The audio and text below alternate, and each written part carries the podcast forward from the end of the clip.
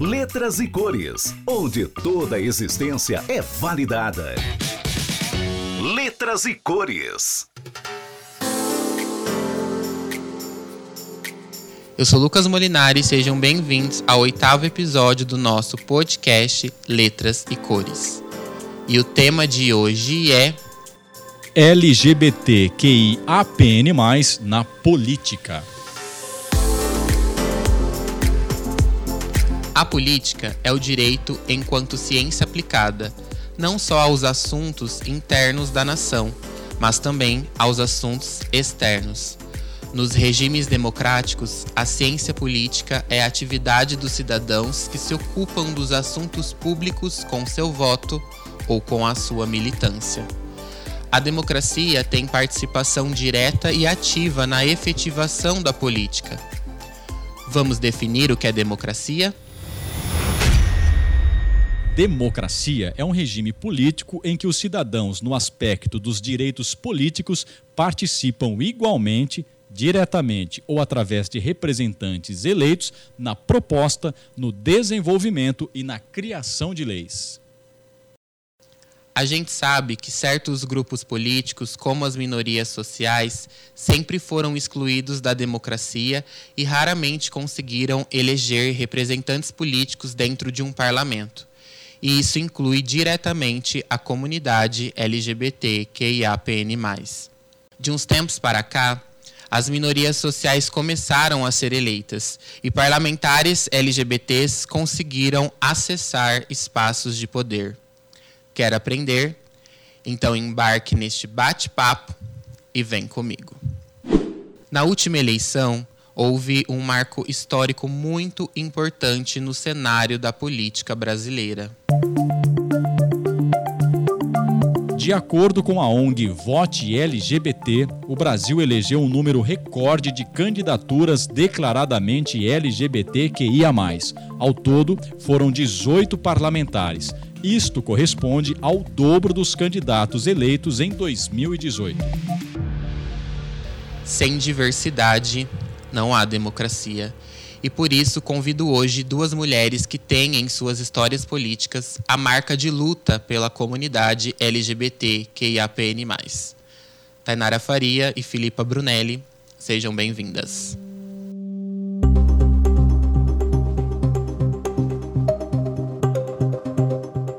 Eu recebo aqui no podcast ela, Filipa Brunelli, a primeira mulher trans eleita vereadora aqui do município de Araraquara.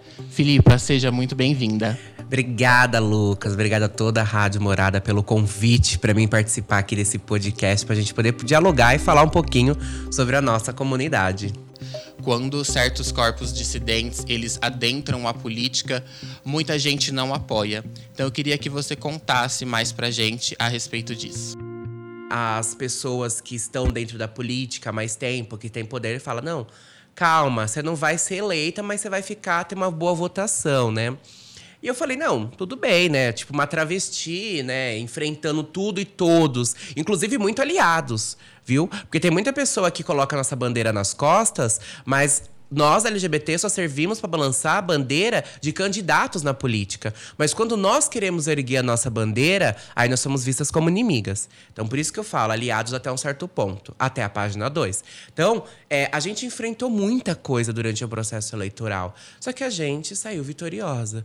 Eu lembro, até hoje, eu estava, inclusive, acompanhando a rádio Morada na Apuração. E aí, eu não lembro agora quem que foi o radialista que falou assim: pela primeira vez Araraquara terá uma vereadora travesti. Naquele momento, eu caio no chão, assim, porque é uma emoção. Respeito aos direitos humanos. Essa é a base de trabalho da vereadora eleita em Araraquara, Filipa Brunelli. Ela será a primeira vereadora trans da região. E eu lembro que nesse momento, quando você cai no chão, você fala uma frase muito impactante que é: eu saí das ruas. Eu saí da rua e entrei na Câmara. Gente, essa frase carrega um significado tão profundo porque ali, além de um desabafo seu, você também escancara a realidade de muitas travestis nesse país que muitas vezes estão nas ruas e sofrem a marginalização não por uma escolha própria, mas sim porque não tiveram outra alternativa além dessa. E quando você vence, a sua vitória, na minha opinião, ela representa a ruptura daquele velho padrão político. Padrão político esse que, infelizmente, até hoje ainda é racista, machista, misógino, preconceituoso e que nunca abraçou e nunca fez questão de abraçar as minorias sociais. E quando você vence, as pessoas elas começam a acreditar numa política mais igualitária, na qual os corpos dissidentes começam a pertencer aos espaços de poder. E a sua vitória também é uma questão de reparação histórica, né? Porque em mais de 200 anos de história política araraquarense, quantas travestis foram eleitas antes de você? E aquelas que até tentaram ser eleitas, mas quantas não foram boicotadas, silenciadas, oprimidas? Então a sua vitória também é uma reparação histórica, porque as minorias sociais nunca foram representadas. Até certo, até certo tempo atrás, a gente era queimado em fogueira, a gente era mandado para forca. Então, quando você vence, acredito que a sua vitória é uma resposta da sociedade que começa a entender a importância de ter uma travesti sendo eleita, porque esse espaço para a comunidade LGBT e para as minorias sociais, ele sempre foi negado e apartado. Tem o vídeo da vitória da Filipa? Então vamos relembrar esse momento. Vamos, no prefeito do. Se merece, se merece, levanta muito, não! Eu tô tremendo, eu tô Eu consegui sair da rua! Eu saí da rua e entrei na câmara! Tentaram acabar com nós, mas nós conseguimos!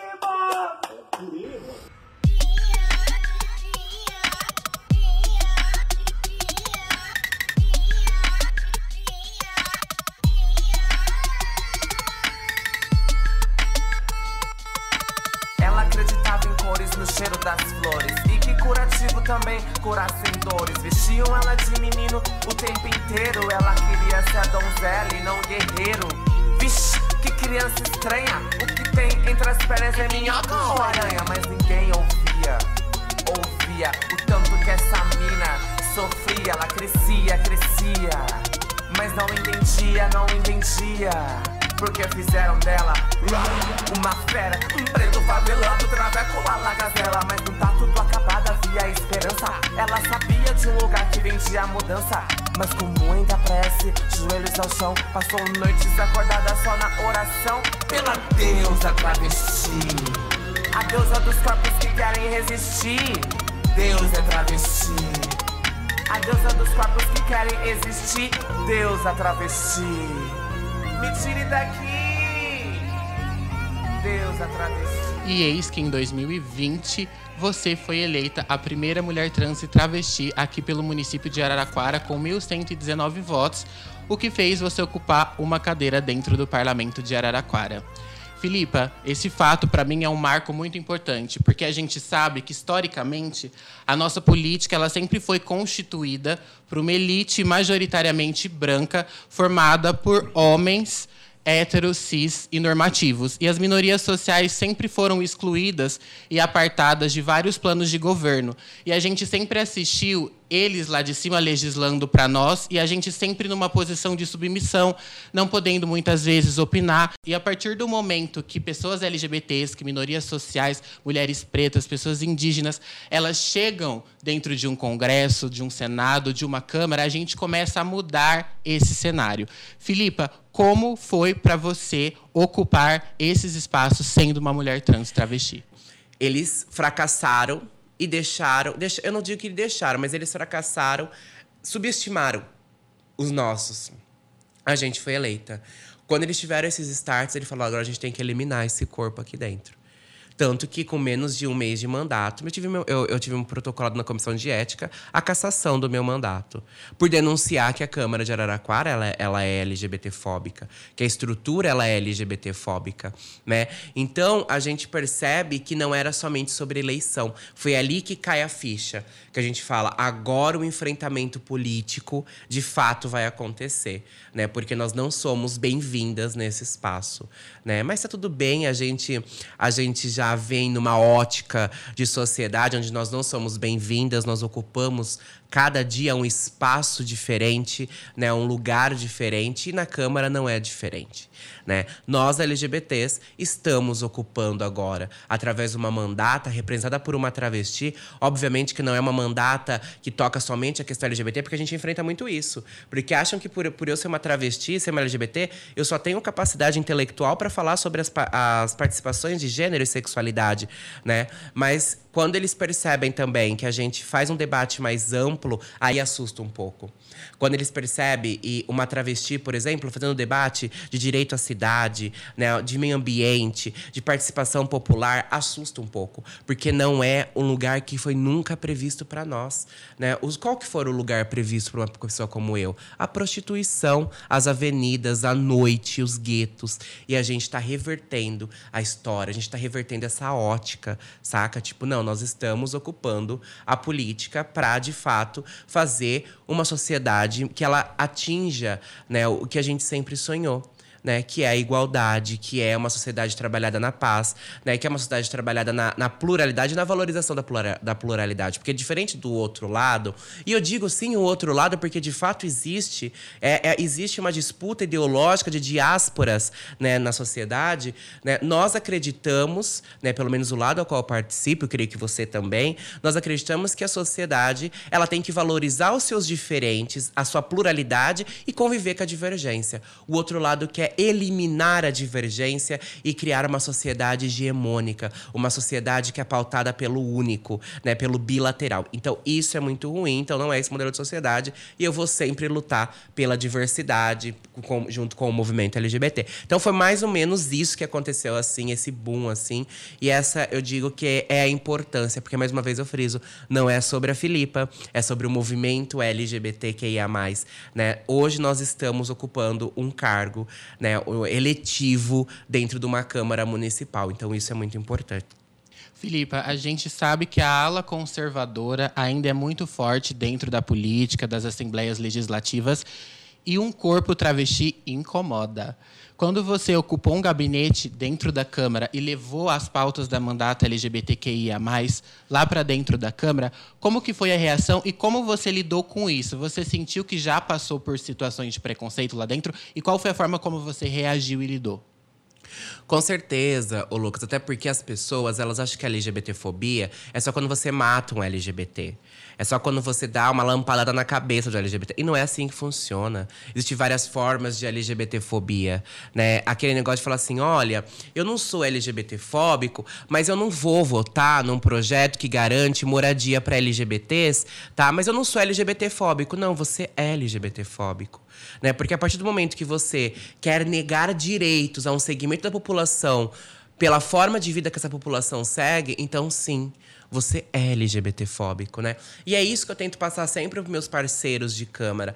Hoje eu creio que dentro da Câmara existe uma, uma relação mínima né, mínima, digo, de respeito, até porque lá dentro da Câmara eu digo que eu não cheguei lá para fazer amizade com ninguém, né? Então a gente tem essa, essa, essa concepção de respeito. Eu sempre respeitei os meus pares, inclusive as pessoas que pensam diferente a mim. Sempre respeitei essas pessoas as pessoas, não o pensamento delas, porque não, eu não posso respeitar um pensamento e uma defesa que vai contra os meus, né? Então, a gente enfrenta sim algumas algumas questões dentro da Câmara, principalmente no que tange a bancada cristã dentro da Câmara, né? Porque essas pessoas ainda não entenderam né, a, a, ao, ao Cristo que elas defendem. É que essas pessoas que se dizem defender uma ótica cristã, numa ótica do acolhimento, né? Elas votem contra essas pessoas. Então, esse é o, hoje a grande problemática, diria, não só de Araraquara, do movimento LGBT. Nós precisamos enfrentar o fundamentalismo religioso que se instaurou nas instâncias de poder. Nós não podemos permitir que essa democracia, no futuro, ela se torne uma teocracia. Então, esse é, essa é a grande defesa que nós precisamos fazer, inclusive do Estado laico democrático de direito. Né? Porque isso garante a separação das coisas, né? Então, o que é o que é demanda de poder público é demanda de poder público, o que é demanda individual é demanda individual, o que é demanda coletiva é demanda coletiva, o que é demanda de instituições são demandas de instituições, né? Então, isso é algo que a gente, inclusive, a gente defende muito, né? Então, sim, existe esse enfrentamento dentro da Câmara, tento fazer o diálogo, só que Lucas, só existe diálogo quando as duas partes querem dialogar, né? Então, as pessoas sempre falam que eu sou radical, que eu não dialogo, então esse é a, a, metodologia que eles aplicaram. Eles, tent, eles tentam colocar a, a, passar essa culpabilidade da ignorância deles para mim. Que eu não dialogo, que eu não construo, mas eu não tenho que construir ou dialogar se você não quer me ouvir né? Tá muito óbvio as questões colocadas. Quando eu, quando eu apresento, por exemplo, Lucas, um projeto que me doeu, dois projetos que me doeu quando foi reprovado. Um que garantia a moradia para pessoas LGBTs, né? Para famílias homoafetivas, e o outro que instituía no município de Araraquara uma campanha permanente para prevenção de câncer em pessoas trans. Cara, olha a ótica e o que essas pessoas estão indo contra. Então significa, Lucas, que essas pessoas elas querem o quê? A eliminação dessa, dos nossos corpos. Porque quando você nega moradia, trabalho, é, saúde, o que, que você está esperando que aconteça com essas pessoas? As políticas públicas salvam vidas. E uma das características do seu mandato, justamente, é o enfoque nas políticas públicas. Filipa, como que as políticas públicas elas melhoram e proporcionam dignidade à vida de uma pessoa LGBT? Que eu costumo dizer que, às vezes, para você entender, tem que passar, tem que vivenciar, tem que sentir na pele. Muitas vezes as pessoas não têm local de fala, claro que o local de fala é para todos, mas você tem que ter a realidade, a experiência e ninguém melhor do que nós mesmos para representar a nossa comunidade. Como que as políticas públicas, para uma pessoa que foi eleita e é comprometida com a comunidade, ajuda a transformar as vidas? Arrasou. Sabe, Lucas, que eu tenho uma. Algumas pessoas, às vezes, elas falam assim, ai, eu vejo muito comentário assim na internet. Ah, mas só fala de LGBT, mas só fala de LGBT. Sim, eu, só, eu, só, eu não só falo de LGBT. Eu falo de outras coisas. Mas eu falo sim de LGBT porque até hoje a gente não foi falada nós somos esquecidas, nós somos apagadas do contexto de políticas públicas. E a partir do momento que nós somos brasileiras, nós movimentamos. Lucas, tem noção que nossa comunidade movimenta 10% do PIB nacional? Exatamente. E se a comunidade LGBTQIA, ela é responsável por movimentar mais de 10% do PIB nacional, por que é que nós ainda somos ignorados dos planos de governo? Por que é que as políticas públicas elas não são pensadas para nós? Por que é que os governantes ainda são resistentes em relação às nossas pautas? Então a gente faz parte da democracia e a gente também precisa ser inseridos nas políticas públicas e nos planos de governo políticas públicas para todos e para quem mais necessita. Porque, de fato, talvez tenha LGBTs e existe LGBTs, porque nós estamos, não, eu não consigo falar da questão de gênero e sexualidade sem debater a questão de classe social, né? Existem pessoas LGBTs que não vão precisar do centro de referência LGBT, que não vão precisar da casa de acolhimento LGBT e que bom que não precisam. Só que, infelizmente, a grande maioria precisa de um programa de transferência de renda, precisa de um apoio para empregabilidade, precisa de um apoio para voltar para o âmbito educacional, precisa de uma casa de acolhida para acolher porque está em situação de vulnerabilidade de rua. Então, as políticas públicas, elas são fundamentais e outra coisa, elas são um direito A população tem que colocar uma coisa na cabeça que nenhum governo dá, nos dá nada de graça. É um direito nosso. Nós lutamos não é por um a mais, É por nosso direito. Lucas, nós não temos garantido o primeiro artigo da Constituição Federal, que é o direito à vida. A partir do momento que nós não temos ainda a efetivação e a responsabilização do Estado que garanta os nossos direitos, nós precisamos lutar, precisamos insistir. E é isso que eu faço, né? Garantir a política pública para as populações dissidentes. E aí, obviamente, foge somente do escopo LGBT. É, e não tem como a gente falar de comunidade LGBTQIA, sem mencionar as interseccionalidades. Porque nós somos muitos, nós somos diversos. Cada um de nós é um. Cada um de nós sente e sofre o preconceito em intensidades diferentes. E aí não tem como a gente só ter como lema principal o combate à LGBTfobia. Claro que o combate à LGBTfobia é o mais importante, porém não tem como a gente falar só de LGBTfobia quando na verdade existem pessoas debaixo da nossa bandeira e dentro da nossa comunidade que podem sofrer outros tipos de preconceito. Tem LGBT que pode sofrer LGBTfobia e racismo, pode sofrer LGBTfobia e gordofobia, pode sofrer LGBTfobia e misoginia. Então, tratar das interseccionalidades é muito importante, senão a gente não consegue chegar a lugar nenhum. E é lógico que a gente precisa ter um pouquinho de consciência de classe, porque é evidente que um LGBTQIA+, que é aceito pela própria família, não tem e nunca terá a mesma realidade do que aquela garota trans que foi expulsa de casa aos 13 anos de idade. E aí o preconceito ele se intensifica à medida que as nossas interseccionalidades aparecem. E aí as interseccionalidades, né, e reconhecer quem vive nas interseccionalidades é fundamental. E essas pessoas que muitas vezes ocupam a base da pirâmide, que são marginalizadas pela sociedade, são elas que precisam desse acolhimento primordial. Por isso que as políticas públicas elas precisam abraçar principalmente a essas pessoas e a nossa luta é histórica e coletiva e não começou com um padrão, muito pelo contrário. Se hoje a gente tem os mínimos de direitos alcançados e conquistados foi porque lá atrás muito sangue travesti, muito sangue afeminado foi derramado e a gente não pode esquecer disso nunca. Então, por isso a promoção das políticas públicas, elas são fundamentais, porque as políticas públicas elas existem somente para isso, para dar assistência para essas pessoas. Então, nós precisamos de fato ter uma política pública de verdade. Nós não podemos ter uma política pública fictícia também, né, só para inglês ver. Então, é isso que eu luto muito, para que a política pública ela acolha de fato os nossos, né, para que ela esteja lá à disposição das pessoas LGBTs quando elas necessitam. Infelizmente, Lucas, a gente não consegue ainda resolver todos os problemas da cidade, de todos os problemas das pessoas LGBTs. Porque nós estamos falando de uma demanda que ela é milenar. Por exemplo, eu não consigo terminar com a prostituição compulsória, né, das travestis transexuais com um mandato. Não consigo, até mesmo porque eu te falei, não depende somente de mim, né? Mas quando nós temos, por exemplo, a votação, e isso não me pergunte até hoje como que aconteceu. Olha, depois eu tenho que até eu tenho até hoje eu me pergunto como isso aconteceu.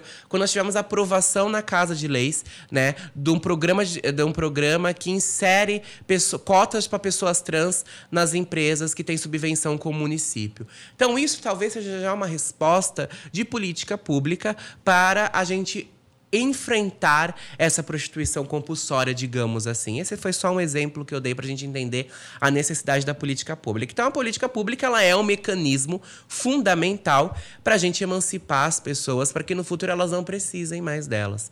Né? Então, é, esse é o nosso foco. Então, sim, nós temos um foco, nós temos uma mandata pautada nos direitos humanos e que, com certeza, é pautada na emancipação das pessoas. Porque somente as pessoas emancipadas elas vão entender entender quais são os seus direitos e aí sim elas lutarem também pelos seus direitos. Então isso é fundamental a gente destacar.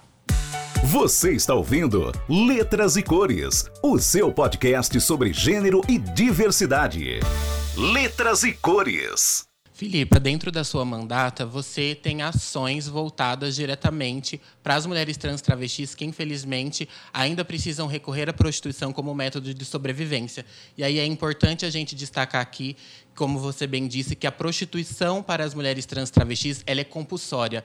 Não é uma escolha, mas é uma imposição social. Ou se prostitui ou morre de fome. É ou se prostitui ou dorme na rua. E tem uma ação que você faz que você visita essas meninas, acolhe a demanda delas, leva para a Câmara e transforma em política pública. E é sobre isso, porque quantas meninas hoje, nós estamos aqui, porque temos o nosso certo privilégio, mas quantas meninas estão lá fora, fadadas a uma esquina ou uma calçada da vida, implorando por uma política pública e uma ajuda, e eu não vejo ninguém indo lá ajudá-las. Filipa, conta um pouquinho dessa ação do seu mandato que é voltado às meninas trans e travestis. Bacana, Lucas, você toca num ponto que é importante, porque inclusive é, algumas LGBTs assim, porque é lógico que a gente não agrada a todos, né? Então tem pessoas que não vão muito com a minha fuça e tá tudo bem, a gente eu falo.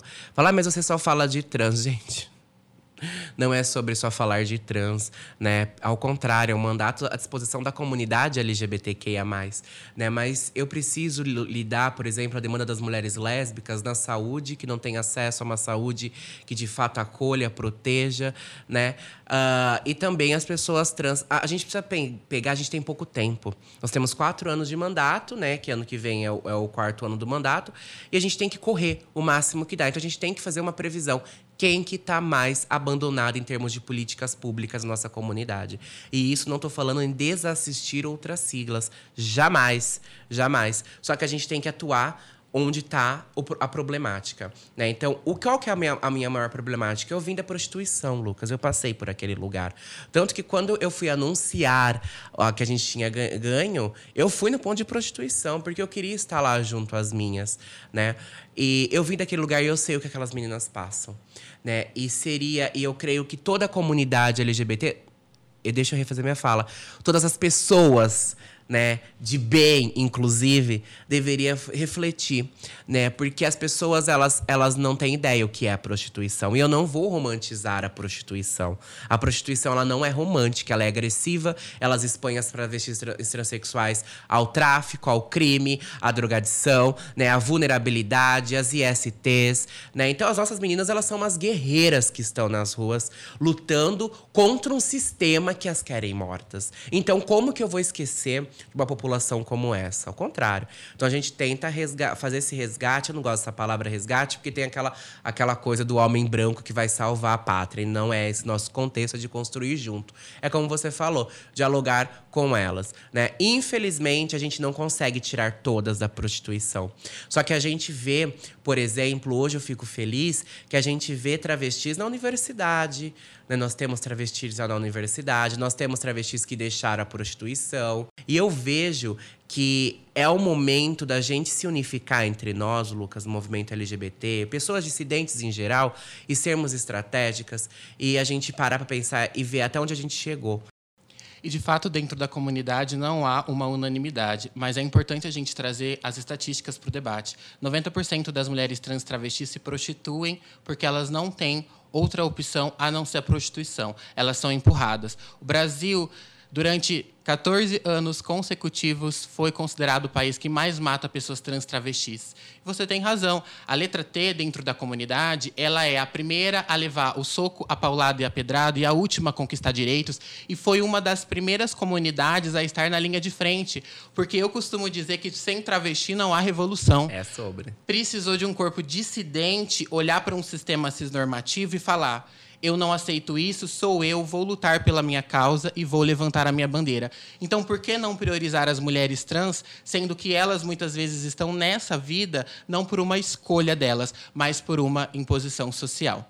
Olhar para trás, quem que a gente deixou nesse processo histórico, né? Catar essas pessoas, trabalhar com elas para que elas cheguem aonde a gente chegou. E aí a gente sai seguir daqui juntas. Então é esse o pensamento meio que eu tenho, saca? Tipo, trazer essas pessoas que foram esquecidas sistematicamente para o mesmo nível que nós estamos hoje. E daqui para frente a gente ir juntas ao campo de batalha, ir juntas às, às lutas pelos nossos direitos, porque nós avançamos.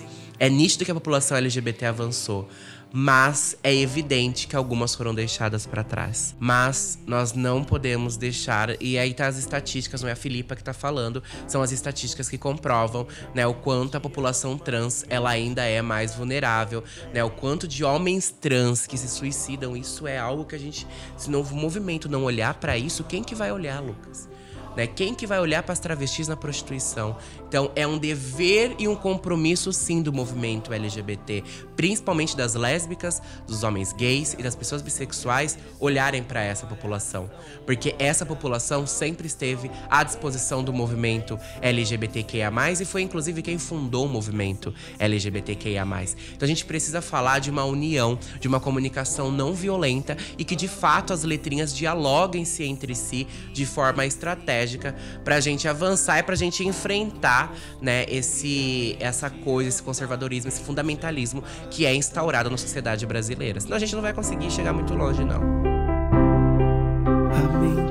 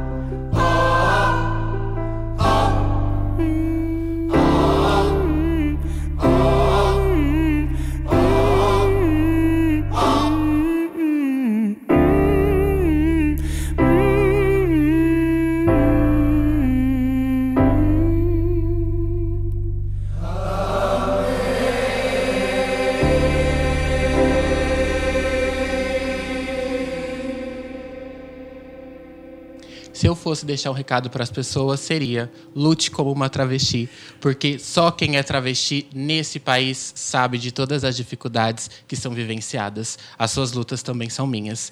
Filipa, para encerrar, eu sempre peço para todo convidado deixar uma mensagem final para o nosso podcast. O que você diria para quem nos acompanha agora? Eu queria deixar duas mensagens. Eu queria deixar uma para a comunidade LGBT.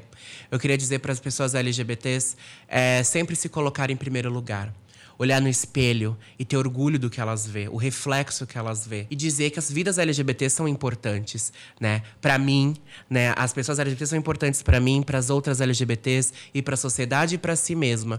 Então nunca desistam de lutar pelos seus sonhos, de lutar pelos seus espaços, de lutar principalmente pela sua vida, né? Então essa é uma mensagem que eu queria deixar para as pessoas LGBTs, né? Para elas se sentirem parte integral da sociedade, se amarem mais, né? E porque somente quando a gente se ama a gente consegue amar o outro. Então isso é fundamental.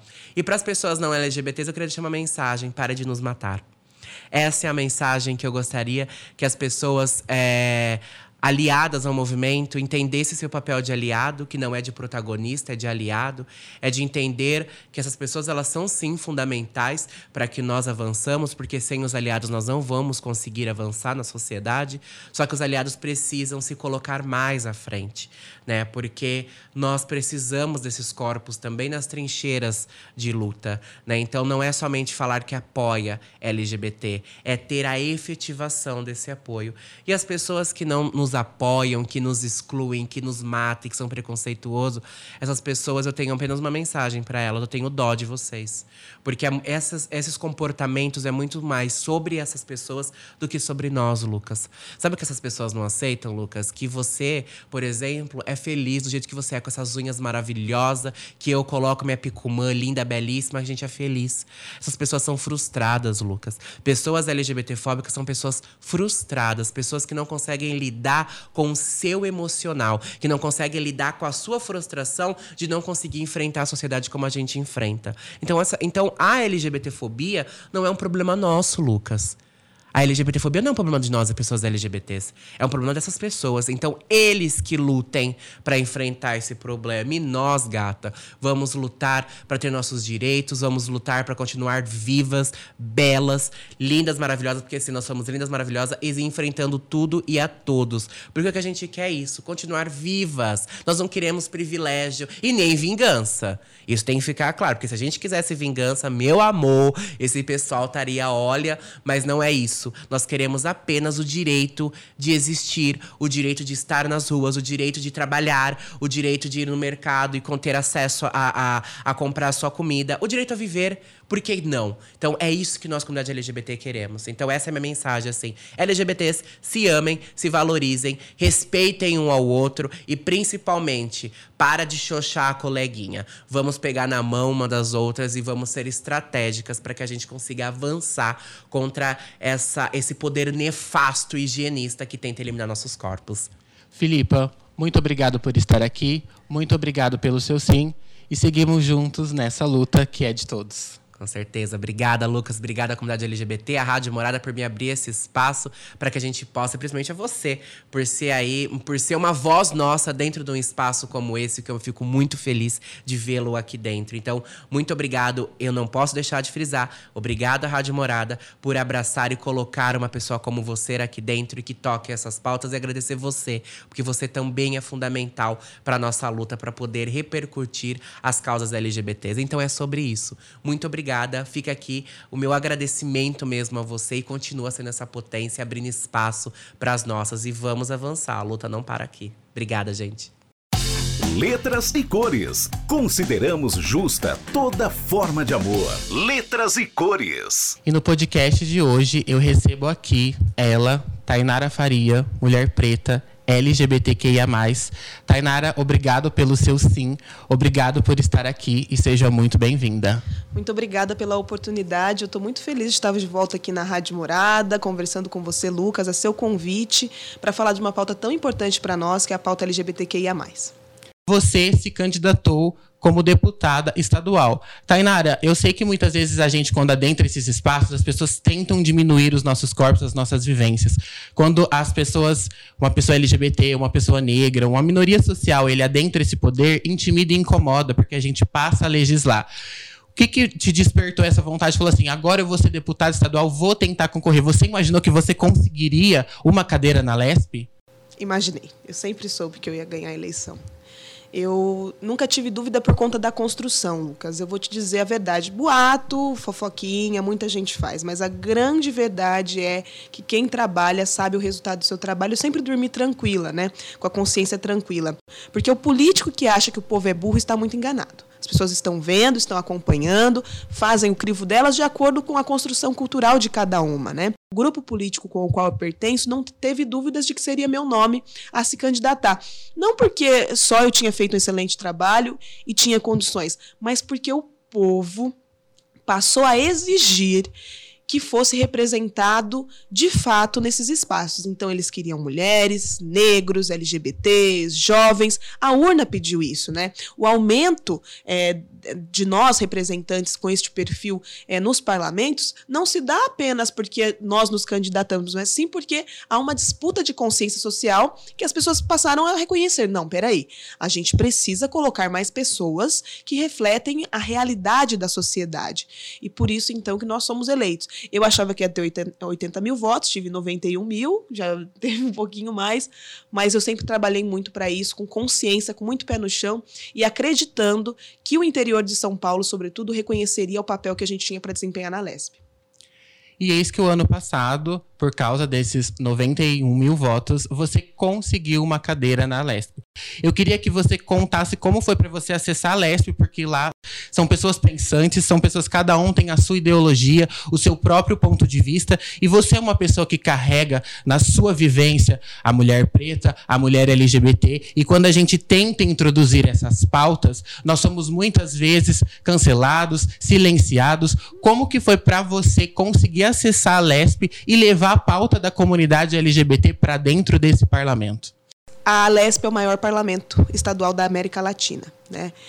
e ela ainda reflete um padrão conservador, heterocisnormativo, né? Porque a gente fala, ah, primeiros, primeiras, LGBTQI a mais a adentrar, assumidos e assumidas. Porque antes eu acredito que teve muito, tem muito ainda que está aí, mas que não, não se coloca como, né? Então foi muito difícil. Logo na, na primeira semana, quando a gente foi tomar posse, eu já vinha circulando na casa há muito tempo, eu fui impedida de adentrar o plenário porque disseram que era né, para os deputados. Eu expliquei que eu estava indo tomar posse, até aí tudo bem, eu não estava tão de saco cheio assim.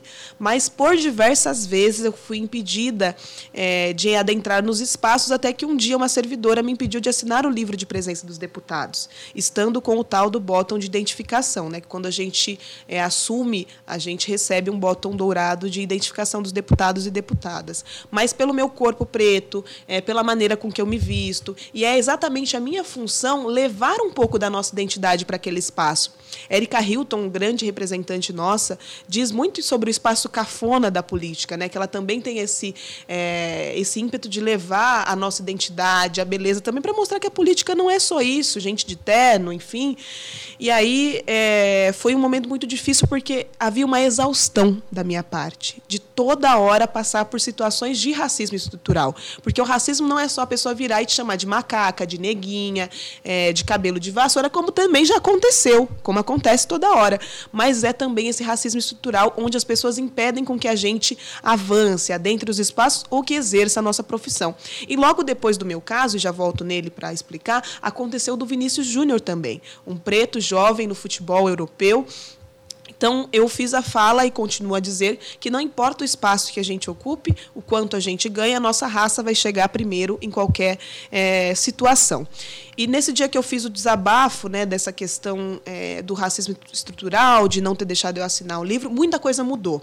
Porque por ter uma voz de deputada, é diferente de eu ir numa delegacia e fazer uma denúncia. Hoje, na LESP, não tem mais assinatura do livro para a presença, é uma assinatura digital que, inclusive, impede fraudes, porque já haviam deputados que pediam para que outras ou outros assinassem por eles a presença, enfim. Então, hoje, é a digital, num sistema que, inclusive, impede, é, como, por exemplo, um dedo de silicone seja passado lá para confirmar uma presença de alguém que não esteja. E isso é uma revolução muito grande, porque não depende de uma pessoa identificar identificar se é deputado ou não, e sim da própria biometria, da digital, e a gente só assina o livro para poder falar no pequeno e grande expediente. Então, passei sim por situações de racismo, hoje, lógico, porque eu botei a boca no mundo não acontece mais do jeito que acontecia dentro da LESP. Vários servidores e servidoras, policiais, inclusive pretos e pretas, vieram se solidarizar comigo e dizer que também passaram por situações como essa e como foi importante uma pessoa com o cargo com o qual eu tenho denunciar, né, para que eles também não passem mais por esse tipo de situação. Então, é, passei sim, mas houve uma revolução dentro da LESP, uma cartilha comportamental e agora as coisas estão melhores. No tempo da intolerância, acordou com o pé esquerdo, tem que ir para Cuba. A camisa do Brasil é coisa de fascista. Mulher que faz o que quer é chamada de puta. Homem que casa com homem chamado de bicha. Tá todo mundo atirando pedra com a vida cheia de pecado. Cada um fazendo a sua regra. Ninguém mais pode pensar o contrário. Mas eu apanho de todos os lados. Eles dizem que eu sou polêmica, como dizia Luther King. Se você quer um inimigo, é só falar o que pensa. É só falar o que pensa. Que pensa. Essa palavra o que pensa. Se você quer um inimigo, essa palavra que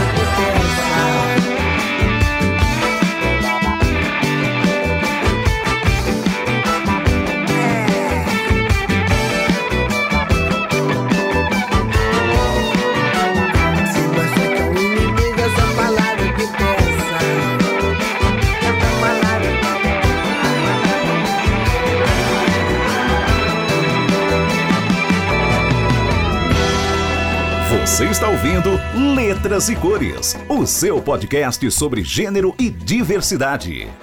Letras, Letras e, cores. e, cores.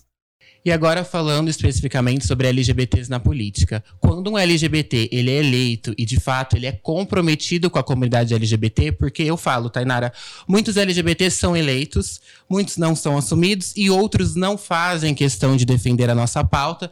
E aí tem vários exemplos que eu não vou citar, que muita gente por possuir uma certa posição de privilégio e a gente não pode deixar de evidenciar isso porque acredito na nossa interseccionalidade.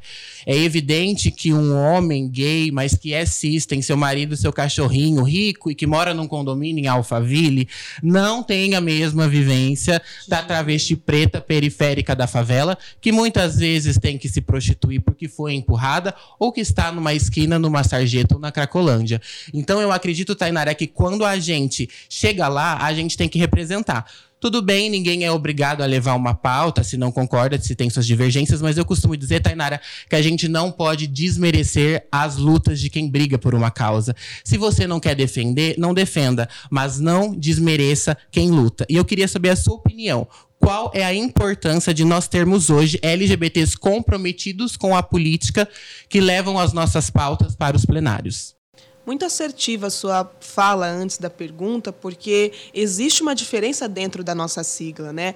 As nossas irmãs e irmãos trans, travestis, enfim, é, estão numa situação de extrema vulnerabilidade. A gente precisa voltar a falar que o Brasil ainda é o país que mais mata, né? Pessoas é, trans, é, inclusive mais do que países onde é crime ser LGBTQIA+. Então, é um dado que a gente precisa reforçar a todo momento, porque são crimes de ódio. Né? Quando a gente tem a notícia de um LGBT que foi morto ou morta, a gente sabe que são dezenas de facadas, uma série de requintes de maldade, de ódio mesmo. Né? Então, quebrar este preconceito é fundamental. E para isso, Lucas, exatamente por isso que eu fiz uma opção é, meio cavalo de Troia. Né? Então, eu estou hoje dentro da Comissão de Assuntos Econômicos, dentro da Comissão de Infraestrutura, debatendo permanência estudantil, de, debatendo funcionamento 24 horas da Delegacia da Mulher. Por quê? Porque eu sou uma LGBT que discute dentro dessas pautas interesses para toda a sociedade, inclusive para a nossa comunidade. Porque quando querem colocar e isolar nossos mandatos apenas na questão dos direitos humanos e dizer que é direito de bandido, é, direitos humanos para humanos direitos, eu ouvi esses dias, eu dei muita risada porque a pessoa que não passou uma fome, não passou uma necessidade, não teve que escolher que conta que pagar no mês para sobreviver, né? Então, quando a gente vai para apenas que a gente tem que ocupar também os direitos humanos, mas quando a gente isola os nossos mandatos e as nossas discussões apenas ali, a gente deixa de discutir políticas importantes para nós em outras vertentes, como meio ambiente, desenvolvimento econômico, desenvolvimento habitacional. Quantas pessoas LGBTs, como a minha namorada foi na casa, da casa dela, e foram expulsas de casa né? Muito jovens. Então a gente precisa, a gente precisa olhar para isso com muita sensibilidade. Então eu fiz essa opção por estar dentro dessas comissões, né, dentro desses espaços para discutir as nossas pautas, para além do quando eu era vereadora, de todos os projetos que eu coloquei dentro da pauta LGBT, a gente precisa olhar que tudo aquilo que foi movimento meu dentro da Câmara e hoje dentro da LESP atinge a nossa comunidade.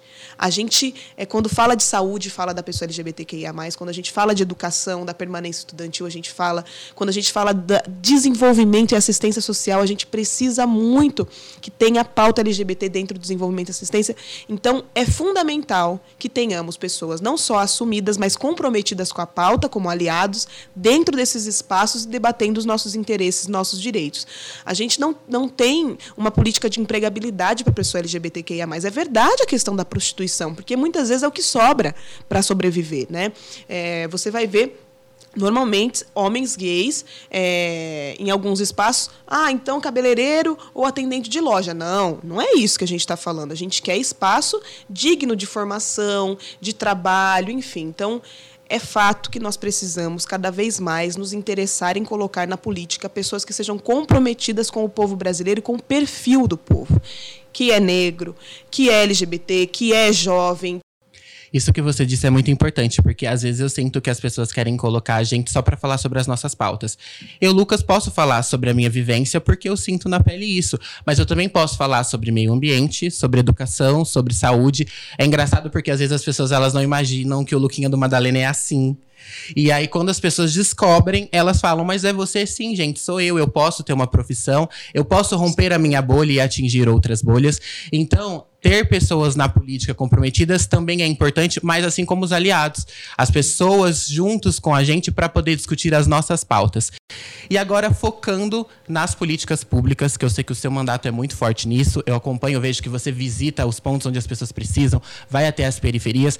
Tainara, eu sei que as políticas públicas, elas salvam e transformam vidas. Eu sou cria de um projeto social da prefeitura e não tenho vergonha de falar isso, muito pelo contrário, porque eu acho que os projetos sociais, eles olham muitas vezes para dentro de uma peria, periferia e falam assim: lá tem um talento, vamos dar uma oportunidade. E é claro que por talento, por mérito competência, a gente adentra esses espaços, mas precisa de uma política pública Sem que dúvida. acolha a gente. Tainara, como a política pública salva e transforma a vida dos LGBTs e qual é o engajamento da sua mandato nessas pautas? Política pública é, é fundamental para a sobrevivência social, porque eu digo que enquanto tiver uma mulher apanhando, enquanto tiver um LGBT na rua, enquanto tivermos negros sofrendo do racismo, a sociedade como um todo não vai evoluir. E aí ele falou uma frase que me, me, me impactou muito, que foi o resumo de tudo. Ele falou: Isso prova que investir em políticas públicas é melhor do que investir em armas. Perfeito. Resumiu. Per, per, perfeito, foi, foi muito assertivo. Por quê? Araraquara é uma cidade que investe muito em políticas de cooperativismo, em políticas sociais, em políticas humanitárias como um todo. E tem um reflexo na segurança pública. Então, aquele que se tranca num condomínio fechado, de muro alto e tudo mais, e acha que de lá de dentro apontar o dedo para as pessoas em situação de extrema vulnerabilidade vai mudar alguma coisa, não vai. E não vai mudar também uma política paliativa, ah, esse mês eu vou dar uma cesta básica, eu sou uma pessoa boa. Não é isso. A política pública ela vem para uma assistência social é, contínua, né? não é um dia ou sim, o outro não. E como você disse, oferece oportunidade. A Viola Davis disse, quando ela ganhou o Grammy, ela foi a primeira mulher preta a ganhar o Grammy, que a única coisa que separava ela de um prêmio ou, é, ou qualquer pessoa preta do prêmio era a oportunidade, porque não tem como você ganhar um prêmio de um papel que você não fez. Então, quando ela teve a oportunidade de desempenhar um papel, ela foi a melhor e ela ganhou.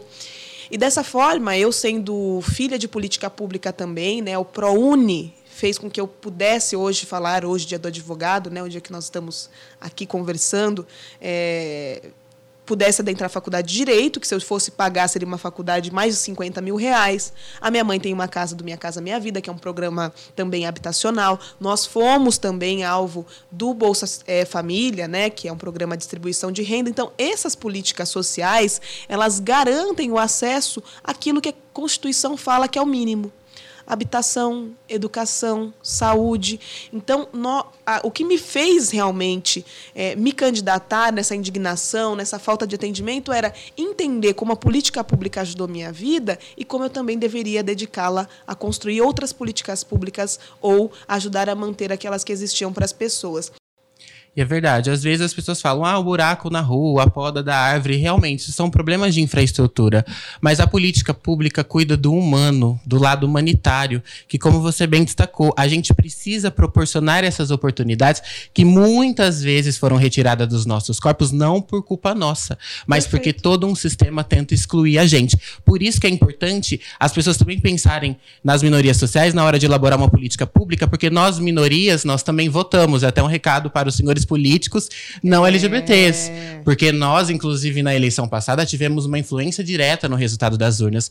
Então, às vezes, excluir a nossa comunidade das pautas, dos planos de governo e disseminar discurso de ódio, talvez não seja uma boa ideia.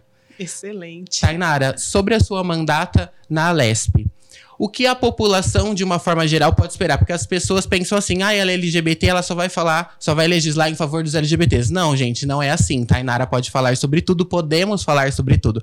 O que, que a população pode esperar da sua mandata na Lesp, Tainara? Bom, pode esperar muito mais do que já está acontecendo. Nós estamos trabalhando muito, inclusive, é, fazendo uma oposição construtiva ao governo Tarcísio. Todo mundo sabe que eu sou petista, que eu não fiz campanha para o Tarcísio, mas hoje ele é o governador do estado e ele governa o meu povo, então eu tenho que conversar minimamente com ele para reivindicar os direitos do povo. E dessa forma, fizemos algumas indicações de emendas para várias cidades, é, contemplando aqui o nosso interior. O nosso foco é cuidar do interior do estado de São Paulo, da macro região de Ribeirão Preto, que tem aí 84 cidades, entre outras espalhadas pelo estado. Como você colocou, é fundamental que a gente tenha uma zeladoria pública, a poda da árvore, o buraco, mas o que vem primeiro? É o remédio no posto de saúde, a merenda no prato na escola para as crianças ou né, a questão da zeladoria? Então, quando a gente está com pouca capacidade de arrecadação, tem que escolher o que fazer. E normalmente a gente opta por defender o povo. Então, hoje na Lesp a gente tem a Frente Parlamentar em Defesa do Funcionamento 24 Horas da Delegacia da Mulher, porque a gente sabe que o maior índice de feminicídio acontece aos domingos e de violência contra a mulher é aos finais de semana, é aos feriados, quando é, os parceiros e parceiras estão em casa, então a gente está lutando por isso. Nós fizemos a Frente Parlamentar em Defesa da Permanência Estudantil para todas as pessoas em todas as idades, desde a creche, porque permanência estudantil não é só para universitário. A gente viu vários ataques a creches, a escolas, então a gente quer cuidar da saúde mental do corpo docente, do corpo discente e também na universidade, porque só tem como produzir ciência tecnologia e soluções para os problemas do Brasil se a gente garantir que cada diversidade de brasileiro esteja nas universidades. LGBTs, negros, mulheres, enfim. Então a gente fez essa frente parlamentar também. E também discutindo na Comissão de Assuntos Econômicos é a questão de geração de emprego e renda. Lucas, todo lugar que a gente andou, sobretudo as mulheres, mas todas as pessoas pedem por emprego. Se engana quem acha que o povo quer cesta básica, que o povo quer assistencialismo, o povo quer a dignidade de ter um trabalho e chegar no final é, do mês poder escolher o que vai comer e poder ter a dignidade de pagar suas contas, ajudar seus filhos. Então, a geração do emprego e renda é algo importantíssimo para nós, por isso a opção pela Comissão dos Assuntos Econômicos. E aí a gente tem 10 milhões de emendas é, impositivas para distribuir e as nossas emendas serão distribuídas para o interior do estado de São Paulo. Né? Nós já estamos é, dialogando com várias prefeituras, com mais de 40 prefeituras, já fizemos aí a divisão do espólio e agora faremos a anotação no orçamento em agosto e ano que vem o povo pode esperar que vai ter recursos chegando na cidade do nosso mandato também. Tainara, e para finalizar a entrevista, eu sempre peço para o nosso convidado deixar uma mensagem final para quem nos acompanha. Você, como uma mulher preta e LGBTQIA, qual mensagem final você deixaria para as pessoas e para a sociedade como um todo? Eu acredito que há muito tempo as pessoas começaram a falar que política, futebol e religião não se discute. Né? Todo mundo sabe esse ditado. E ele é muito prejudicial para nós e provavelmente foi colocado por algum político, porque se você não discute, vira herança. Então você vota em quem seus pais votavam, você tem o time de futebol que seus pais torciam e você tem a religião dos seus parentes. E dessa forma o pensamento crítico fica limitado, ele não é livre. E aí acaba ficando aquela coisa, poxa, política é tudo ruim, política ninguém presta, e parece que é todo mundo santo, rogado, e os políticos saíram de uma única parideira que não presta. E não é essa a realidade. Então, a minha mensagem final é que as pessoas se aproximem da política, mas se aproximem não de uma forma superficial, só querendo ir para o lado A, o lado B ou o C, que é o centrão. Mas, de fato, estudando a história do nosso país, entendendo o contexto que a gente foi colonizado, por que, que a gente precisa de um Estado forte, de políticas públicas consistentes para ajudar a maioria da população. Deixaria a mensagem também que se você tem um Jeep, um carro X, parcelado em 48 vezes, você não é rico, você não é as grandes fortunas que serão taxados. Eu acho que a consciência de classe, de raça, de gênero é fundamental para as pessoas, junto com essa aproximação da política, porque a política rege desde a luz que ilumina as ruas ou deixa de iluminar, porque não fazer política também é uma política de extermínio, até a escola ter um professor decente, com é, material didático de qualidade para os alunos. Então, se interessem pela política, porque a política rege a vida de vocês. Tainara, muito obrigado pelo seu sim, por estar aqui. Saiba que as suas lutas também são minhas e deixando um recado para as pessoas, não voltaremos mais para dentro de nenhum armário. Jamais, não tenho esse interesse. Um beijo no seu coração, Lucas. Obrigada pela oportunidade e pela coragem de debater os nossos temas e mostrar para as pessoas que a gente fala sobre absolutamente tudo com muita qualidade e sensibilidade. Muito obrigado. Obrigada.